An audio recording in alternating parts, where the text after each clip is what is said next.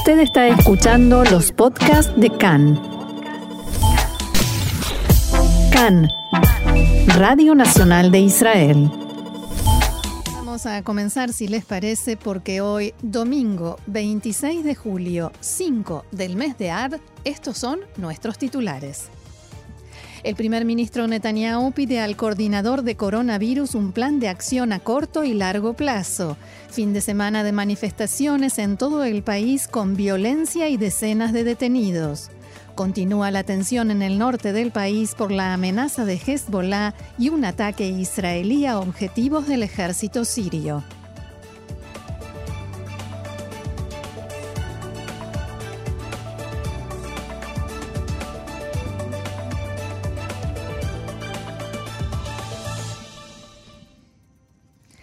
Vamos entonces al desarrollo de la información que comienza con coronavirus. Se ha registrado un aumento en el número de enfermos de coronavirus en estado grave, 329 de ellos 100 con respirador. El Ministerio de Salud informó que desde la medianoche fueron diagnosticadas 122 personas con COVID-19. Durante la jornada de ayer fueron diagnosticados 1.770 nuevos enfermos. El número de enfermos en activo hoy en Israel es de 33.965. Son 464 los fallecidos, nueve más desde ayer, y la nota positiva, 26.959 personas recuperadas. Ayer, se hicieron 15.500 exámenes de laboratorio para detectar el virus en todo Israel. Y el primer ministro Netanyahu dijo hoy que el nuevo coordinador general de coronavirus, Ronnie Gamzo, presentará esta semana un plan de acción destinado a cortar la cadena de contagios y también señaló que Tzal tendrá un rol significativo en esta importante misión, el ejército de Israel. Al comienzo de la reunión semanal de gabinete, Netanyahu informó que le pidió a Gamzo que presente también un plan de acción a largo plazo para la vida rutinaria con coronavirus y que él lo, hará lo presentará después al gobierno y a continuación a los ciudadanos israelíes. Al mismo tiempo, el primer ministro Benjamin Netanyahu señaló que no hay soluciones mágicas y que la posibilidad de frenar la pandemia depende de la gente y de la medida en la que cumplan meticulosamente las instrucciones y restricciones del Ministerio de Salud. Una experta en epidemiología del Hospital Adasa, profesora Ronit Calderón Margalit, dijo que desde el punto de vista de la pandemia nos encontramos hoy en día en un punto de fragilidad en el que hay cierto descenso en el ritmo de aumento de los pacientes en estado grave y de mediana consideración, pero que de ninguna manera hay un freno o, como se dice habitualmente, no se aplana la curva, la curva de los contagios. Calderón Margalit dijo en declaraciones a Cannes que si hay 1.600 pacientes en estado grave y de mediana consideración, se producirá lo que calificó como un colapso total. También dijo que la carga se debe repartir en forma más equitativa entre todos los hospitales y recomendó a la gente que no se reúna y evite las aglomeraciones en lugares cerrados, especialmente en esta próxima semana cuando se vivirá en el país una ola de calor extremo. El director de la Mutual de Salud Clalit, profesor Eud Davidson, y cuatro miembros más de la dirección deberán permanecer toda la semana en aislamiento por haber estado expuestos a un enfermo de coronavirus con diagnóstico confirmado. A pesar de que las últimas instrucciones del Ministerio de Salud indican que hay que guardar distancia máxima y no aislamiento en estos casos, el director de Clalit dijo que decidió optar por la máxima precaución y permanecer en aislamiento. También señaló que en base al mismo principio, dio orden a los otros participantes en la reunión en la que estuvo la persona enferma de COVID-19 para que hicieran lo mismo. Seguimos adelante con más información. Continúa el alto grado de tensión y alerta de inteligencia y operativa en el norte del país y por el momento no se sabe cuánto tiempo más se mantendrá el refuerzo de la presencia de efectivos israelíes en el área. Por ahora se irá determinando en forma permanente en las evaluaciones de situación que realizan el ministro de Defensa, el comandante en jefe del ejército y el del Comando Norte. Todo ello debido a que se sospecha que la organización chiita libanesa Hezbollah prepara un atentado en reacción al ataque aéreo de la semana pasada en la zona sur de Damasco que se adjudica a Israel y en el que resultó muerto un integrante de esta agrupación. Ya hace un tiempo, el secretario general de Hezbollah, Hassan Nasrallah, estableció la fórmula según la cual, por cada uno de sus hombres que sea alcanzado por un ataque israelí en suelo sirio, habrá una reacción y respuesta de su parte. A esta tensión se sumó en las últimas horas el ataque aéreo desde helicópteros israelíes de combate contra objetivos del ejército sirio en el Golán sirio. Esto sucedió durante el fin de semana y fue la respuesta al disparo de misiles antiaéreos cuyas esquirlas cayeron del lado israelí de la frontera y provocaron daños en un automóvil y un edificio en Maj del Shams. En Israel consideraron este incidente sumamente grave y en base a ello se decidió responder mediante el ataque aéreo en el que fueron alcanzados puestos de control del ejército sirio y medios de recolección de información de inteligencia, según dice el informe, que se encuentran en los puestos militares sirios cercanos a la frontera. El ministro de Defensa, Benny Gantz, dio instrucciones a Tzal de continuar en grado de alerta elevado en la zona y de utilizar todos los medios necesarios. Abro comillas, el Estado de Israel, dijo Gantz, no tolerará ningún ataque a su soberanía. Tzal y todo el sistema de defensa actuarán frente a toda amenaza contra los ciudadanos de Israel. Y continuó, los estados de Siria y el Líbano cargarán con la responsabilidad por toda acción que se lleva a cabo desde su territorio. Al mismo tiempo, el ministro de Defensa hizo hincapié en que Israel no tiene interés en una escalada. El comandante en jefe de Tzal, Aviv Kojavi, recorrió la zona del Comando Norte en la tarde de ayer, junto con otros altos cargos del ejército y de inteligencia militar, lo cual da cuenta de la importancia y la gravedad con la que las autoridades israelíes consideran estos acontecimientos. Y el canal de televisión Al Mayadin, vinculado a Hezbollah, informó que Israel advirtió a la organización, por medio de un mensaje transmitido a través de Naciones Unidas, que no cometa actos de venganza, pero que Hezbollah respondió que se niega a aceptar advertencias o amenazas de Israel.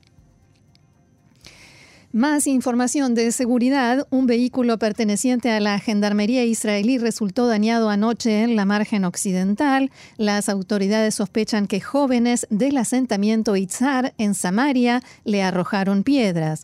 Una fuente de defensa dijo a Khan que durante el último mes se registraron ocho incidentes de lanzamiento de piedras contra fuerzas de Tzal en la zona de Itzar. La Gendarmería informó en un comunicado.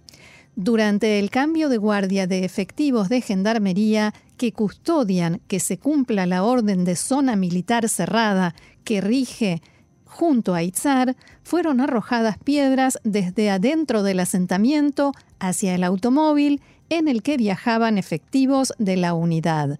Los soldados que registraron la zona lograron divisar algunos sospechosos que escapaban del lugar. El incidente finalizó sin heridos el vehículo resultó dañado. Otros asuntos. La próxima sesión del juicio al primer ministro Netanyahu se llevará a cabo el 6 de diciembre. En esta ocasión, todos los acusados deberán responder ante el tribunal si se declaran inocentes o culpables de los cargos de los que son acusados y por tanto todos ellos deberán estar presentes. Se estima que el abogado defensor del primer ministro Netanyahu, Yossi Segev, solicitará la anulación de la demanda en su contra. Recordemos que la fase probatoria del juicio comenzará en enero próximo y el primer ministro deberá presentarse ante el tribunal para las audiencias de este proceso tres veces por semana. Por otra parte, la Fiscalía respondió rechazando los argumentos de la presentación de dos de los acusados, Shaul e Iris Alovich, que aseguran que los fiscales ocultaron material probatorio y actuaron en forma intencional para que sus abogados no tuvieran acceso a las pruebas. Hablábamos de la reunión de gabinete de hoy y en ese entorno el primer ministro alterno, Benny Gantz, se refirió esta mañana al tema de las manifestaciones y dijo que todo ciudadano debe manifestar por sus principios, sean cuales fueren, y eso es un deber civil. Gantz dijo que el derecho a expresar ideas y críticas es central en la democracia y que no permitirá que sea atacado de ninguna manera. Al mismo tiempo dijo que hay que recordar el sí a la manifestación y no a la violencia, sí a la manifestación y no a atentar contra los símbolos del Estado. Benny Gantz sostuvo que todo acto violento de cualquiera de las partes debe ser respondido con mano dura. También señaló que tiene intención de conversar al respecto con el ministro de Seguridad Pública, Amir Ohana, para que se ponga fin a todo tipo de violencia junto con la preservación del derecho a manifestar. En unos instantes vamos a hablar en profundidad sobre qué sucedió este fin de semana con las manifestaciones, pero a propósito del ministro de Seguridad Pública, Amir Ohana, también repudió la violencia de todas las partes, la incitación y dijo que teme que esto termine en derramamiento de sangre. Solo si trabajamos juntos y no dividimos a la gente podremos triunfar, dijo Ohana, y sostuvo que, si bien las manifestaciones son el alma de la democracia, en este momento las aglomeraciones aumentan el riesgo de contagio y difusión del coronavirus. Respecto a las acusaciones sobre violencia policial contra los manifestantes, el ministro dijo que la policía investiga todos los casos. Ojana también señaló que espera poder anunciar pronto el nombramiento de un jefe de policía, que se están estudiando todas las opciones y es posible que el candidato finalmente elegido no provenga de dentro de la Policía Nacional. Y el ministro de Justicia, Vinny Sankoren, dijo hoy que el derecho a manifestar es un derecho fundamental y reclamó que se investigue el apuñalamiento de un manifestante que protestaba contra el primer ministro. En declaraciones a Cannes, Koren señaló que hay que terminar con la incitación a la división de la sociedad israelí y que la policía debe cuidar y preservar el, el orden público con inteligencia y sabiduría. Respecto al conflicto generado por la aprobación del presupuesto nacional, Nissan Koren sostuvo que hay que aprobar un presupuesto que esté vigente hasta fin del año próximo y que genere certeza y estabilidad para los ciudadanos. Abro comillas, no se puede aprobar un presupuesto en noviembre y otro en diciembre. No es un asunto político, sino fundamental. Según pudo saber Khan, algunos factores de azul y blanco están recomendando al líder del partido, Benny Gantz, que ceda en este tema y que permita que se apruebe el presupuesto anual, tal como lo exige el primer ministro Netanyahu, y contrariamente a lo que se había firmado en el acuerdo de coalición, y también a lo que pide o exige Benny Gantz y su partido azul y blanco que quieren cumplir, continuar con la idea del presupuesto bianual.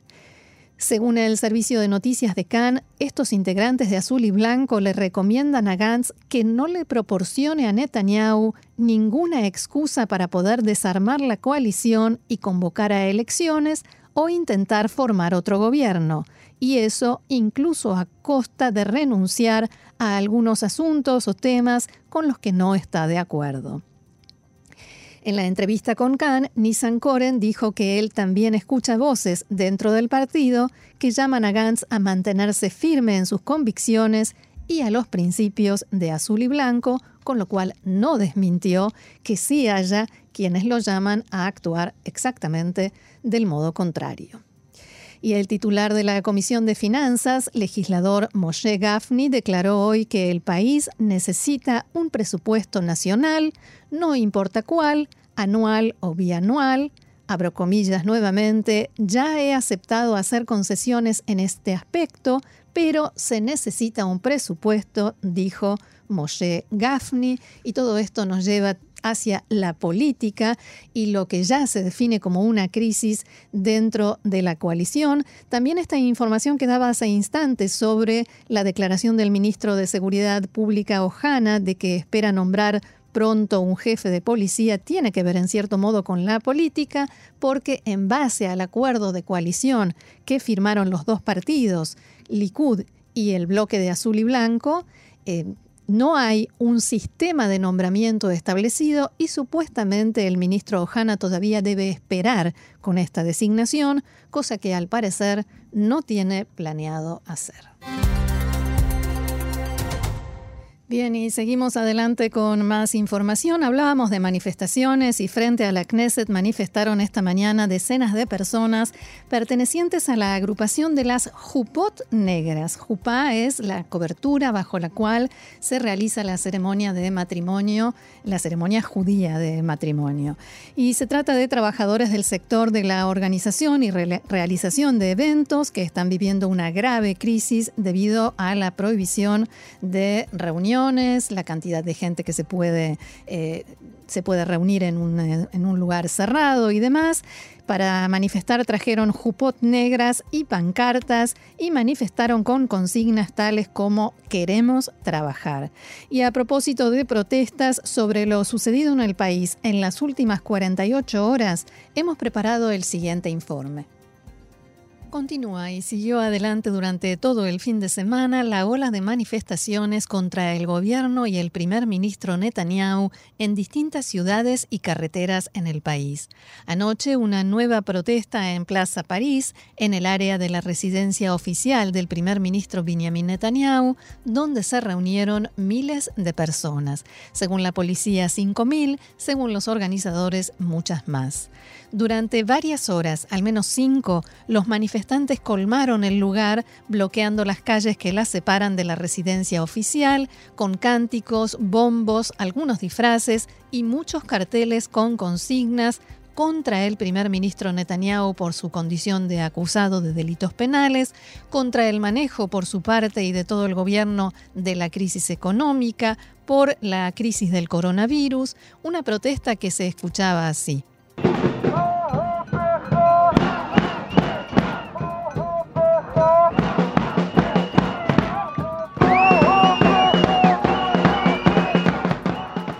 Y lo que escuchamos es a manifestantes coreando la consigna Revolución, Maapeja, entre otras, y la recreación de una canción de la festividad de Hanukkah, para la cual faltan algunos meses, que dice Banu Hoshech Lekaresh, hemos venido a expulsar la oscuridad.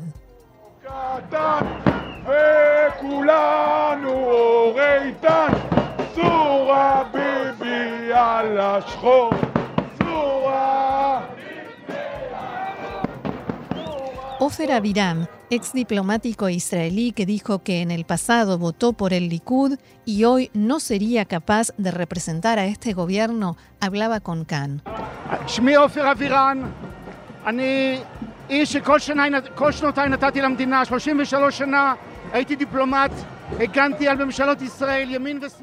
Mi nombre es Ofer Aviram. Soy una persona que entregó 33 años de su vida al país. Fui diplomático, defendí a los gobiernos de Israel, de izquierda y de derecha, a Bibi, a Sharon, a Pérez, a todos.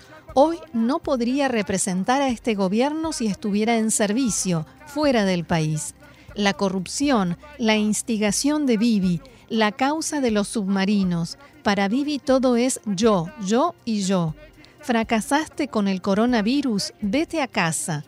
Escondiste información del ministro de Defensa, el comandante de la Marina, el comandante en jefe de Tzal. Vete a casa. Nos has hartado. Instigas como ningún otro primer ministro lo hizo antes. Y yo soy una persona que antes de entrar en el Ministerio de Relaciones Exteriores, voté por Begin, por Shamir, o sea, por el Likud. Estamos harto, Bibi, vete a casa, suficiente. Durante varias horas la manifestación continuó sin que se registraran incidentes y mientras la policía se mantenía al margen y observando a cierta distancia. Ya de madrugada, los agentes presentes advirtieron a los manifestantes que debían retirarse e ingresaron utilizando medios de dispersión, incluidos los camiones hidrantes, y en ese momento se registraron disturbios. La policía informó que 12 manifestantes fueron arrestados. Y este fin de semana las manifestaciones llegaron también a Cesarea, donde se encuentra la casa privada del primer ministro y su familia. La policía se preparó de antemano con gran cantidad de efectivos, bloqueó las calles de alrededor y prácticamente de todo el vecindario, prohibió el acceso de ciudadanos al lugar con excepción de los residentes. En la calle donde vive la familia Netanyahu, la policía colocó vallas y el lugar quedó herméticamente cerrado. A todo esto se sumó la presencia de cientos de efectivos policiales. De todos modos, cientos de personas estuvieron allí y por primera vez se llevó a cabo una protesta frente a la residencia privada de Netanyahu en el marco de esta ola de manifestaciones. La manifestación tuvo por lema comienza el sitio al palacio en Cesarea. Entre los manifestantes se encontraba la ex legisladora Stav Shafir, el titular del Movimiento por la Calidad de Gobierno, Eliad Shraga, y el general retirado Amiram Levin, que, megáfono en mano, se dirigió en forma directa al primer ministro Netanyahu.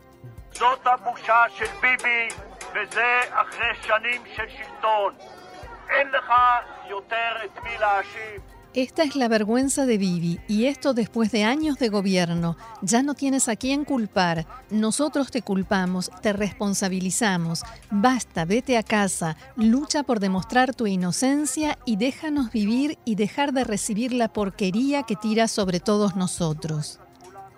Esta fue también la primera vez que la policía trajo un camión hidrante a Cesárea, algo que nunca antes se había visto en manifestaciones realizadas junto a la casa del primer ministro. Al término de la protesta, los manifestantes se dispersaron, pero unos 200 de ellos permanecieron en la entrada principal esperando que el primer ministro y su familia salieran en dirección a Jerusalén. Cuando se enteraron que el primer ministro ya se había ido, cientos de personas bloquearon la ruta principal, coreando consignas tales como Bibi se escapó, cobarde y otras por el estilo.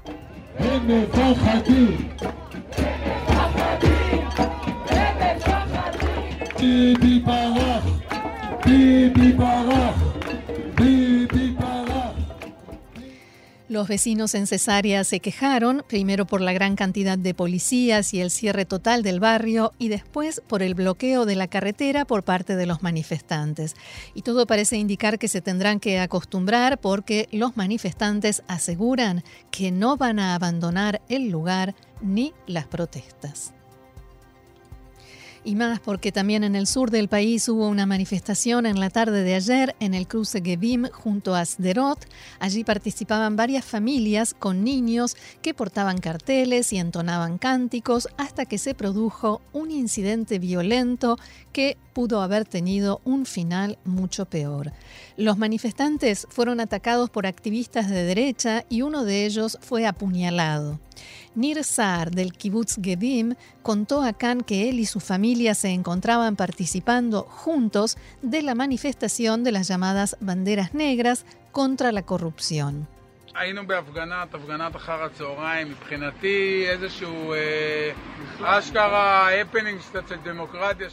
Estábamos en la manifestación por la tarde, para mí realmente una fiesta de democracia. Quería que los niños vean, de pronto llegaron dos hombres desde el cruce, uno vino y empezó a romper todos los carteles y cuando todavía no habíamos alcanzado a entender qué pasaba, ya empezaron a empujarnos.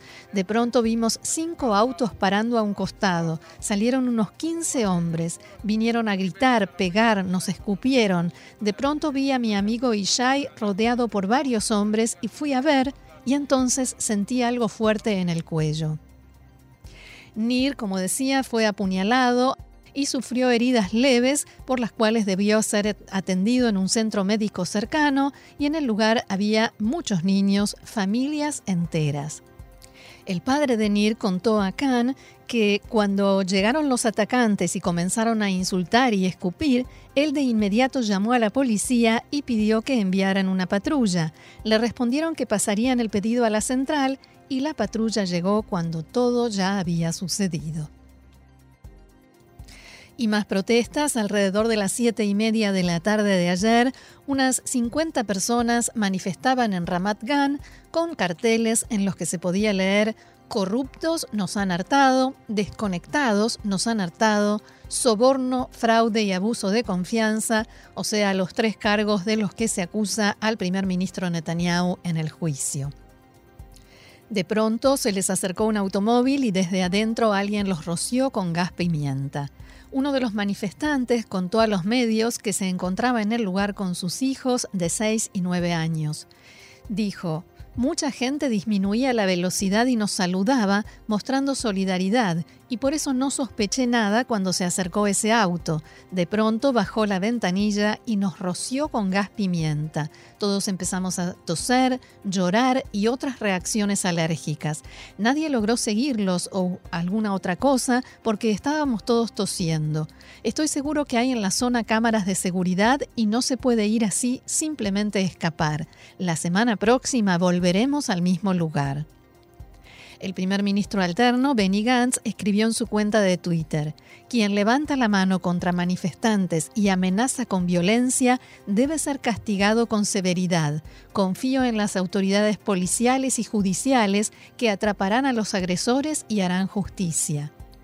También el ministro de Relaciones Exteriores, Gaby Ashkenazi, escribió en Twitter, repudio de forma terminante todos los ataques contra manifestantes esta noche y llamo a la policía a abrir una investigación y cerrar cuentas con los atacantes. Cero tolerancia a la violencia en cualquiera de sus formas. Los ciudadanos de este país tienen derecho a salir a manifestar y me ocuparé de preservar este derecho por todas las vías. También otros políticos y funcionarios condenaron la violencia y el propio movimiento de las banderas negras difundió un comunicado en el que advierte que la instigación del acusado por Benjamin Netanyahu genera violencia y terminará en un asesinato, pero hay algo que no hará. No logrará que paremos hasta que el corrupto se vaya de la residencia del primer ministro y entre allí una persona honesta. Netanyahu, que no frenó la incitación a, asesinar a Rabin, hoy en día incita contra ciudadanos israelíes. Sabemos a quién nos enfrentamos y nosotros venceremos, decía el comunicado del movimiento de las banderas negras. También en Tel Aviv hubo esta noche una manifestación contra el primer ministro Netanyahu en el parque Charles Clore que se desarrolló y finalizó sin incidentes.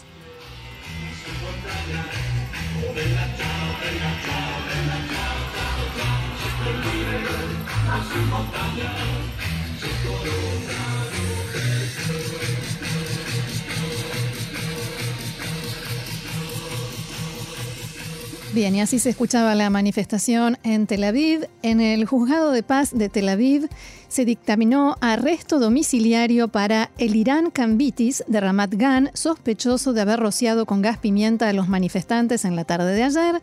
Kambitis fue arrestado en las últimas horas y de inmediato confesó haber sido quien roció a los manifestantes. Sin embargo, dijo que utilizó un líquido para limpieza de vidrios y no gas pimienta, tal como se lo acusó. Yo no hago esas cosas, dijo, pido perdón, no lo haré nunca más en la vida. También un joven de unos 20 años de edad fue arrestado bajo sospecha de haber estado involucrado en el ataque contra manifestantes en el sur del país y el apuñalamiento de Nir Saar del kibbutz Gedim. La policía solicitó a la justicia la extensión de la prisión preventiva del acusado y busca a más involucrados en la agresión. Jonathan Kimmel, un manifestante que resultó herido por el efecto del agua de un camión hidrante de la policía durante una protesta, dijo que, a su entender, el objetivo de la policía no era dispersar la manifestación, sino, en sus palabras, meter miedo entre los participantes para que no quieran regresar y volver a protestar. Kimmel dijo en diálogo con Khan que vio escenas muy duras, con manifestantes sangrando sobre el asfalto mientras la policía seguía arrojándoles agua desde el camión. También dijo que los agentes policiales no le permitieron a él y a sus compañeros salir del lugar. Jonathan Kimmel relató que una vez que fue golpeado por la corriente de agua, perdió el conocimiento y cuando se recuperó no oía. Además, sufrió desangrado y contractura muscular en varias partes del cuerpo en tanto que la titular de la Comisión de Interior y Defensa del Medio Ambiente, legisladora Miki Jaimovich, anunció que convocará a la comisión a una sesión de urgencia para tratar el tema del uso de camiones hidrantes y otros medios por parte de la policía en la dispersión de manifestaciones. El titular del partido Telem, Moshe Yaalon, se refirió este mediodía a los dichos del primer ministro Netanyahu contra las personas que manifiestan en su contra. Netanyahu escribió en sus redes sociales que son anarquistas y que esparcen enfermedades. Según Yaalon, este tipo de expresiones alientan e impulsan los ataques contra manifestantes y dijo que teme que esto termine en derramamiento de sangre. En declaraciones a Khan, Moshe Yaalon aseguró que él se opone a la violencia de cualquier parte y a que alguien atente contra el primer ministro Netanyahu. También criticó a sus ex socios de Azul y Blanco, Benny Gantz y Gaby Ashkenazi, que según dijo, respaldan las acciones del primer ministro. Y el titular del Departamento de Custodia de la Policía, Maurice Hen, declaró que en la policía creen en el derecho a manifestar y en la libertad de expresión, pero que quien participe en una manifestación ilegal asume un riesgo. Gen dijo a Khan que todos los medios de dispersión de manifestaciones, incluidos los camiones hidrantes, se utilizan de acuerdo a las normas y con autorización de los responsables de más alto rango de la policía. De todos modos, hizo hincapié en que no hay justificación para lastimar a nadie. Según este funcionario policial, las protestas contra el primer ministro se han convertido en una muestra constante de vandalismo contra la propiedad, incluyendo el bloqueo de calles y la interrupción de la vida de las personas.